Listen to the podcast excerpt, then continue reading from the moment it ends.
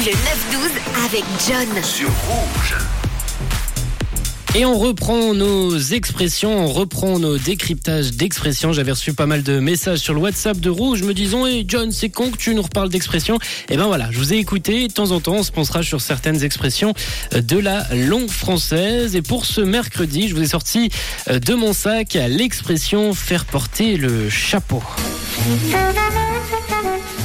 Et faire porter le chapeau, ce n'est pas prêter son chapeau à quelqu'un pour qu'il le porte. Faire porter le chapeau, c'est en définition, c'est rendre quelqu'un responsable d'une faute, d'une erreur que la personne n'a pas commise. Faire porter le chapeau, c'est un peu se dédouaner. Par exemple, à la cantine, Cédric mange tout le gâteau. Pour ne pas se faire engueuler, il va accuser Paul d'avoir tout mangé.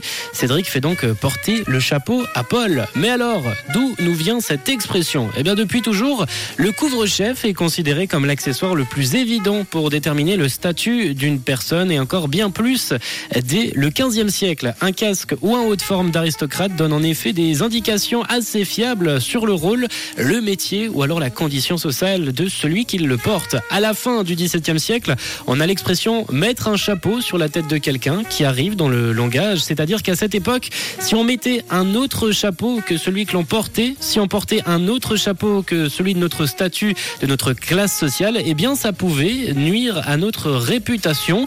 Cette expression s'est transformée au fil du temps pour en faire faire porter le chapeau. Cette formule pu aussi se construire sur le fait qu'autrefois, les hommes étaient à la fois les seuls responsables de la famille et les seuls à porter le chapeau. Voilà en tout cas d'où nous viendrait cette expression faire porter le chapeau.